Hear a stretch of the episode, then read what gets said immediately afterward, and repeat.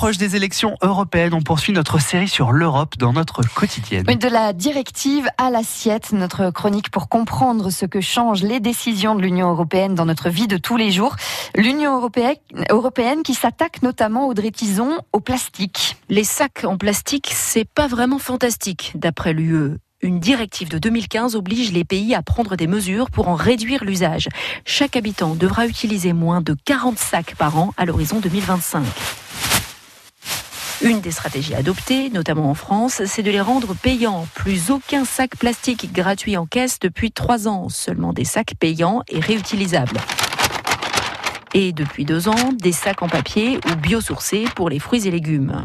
Et le résultat est radical, indique Stéphane Arditi du Bureau européen de l'environnement. Les chiffres qu'on a vus dernièrement, c'est qu'on avait vu des réductions très significatives, entre 5 à 10 fois moins de sacs plastiques qui étaient utilisés. Maintenant, l'Europe, suite à, à cette première expérience, on va dire, elle est passée vers une interdiction d'autres de plastique euh, jetable. Paille, touillettes et autres fourchettes jetables vont être interdites à partir de 2021. La France envisageait d'appliquer la mesure dès l'année prochaine. Elle s'est finalement alignée sur l'échéance européenne. Un grand pas pour l'écologie quand on sait que ces produits jetables représentent pas moins de 70% des déchets qui échouent dans la mer. Tout France Bleu en replay, quand vous voulez, où vous voulez, comme vous voulez.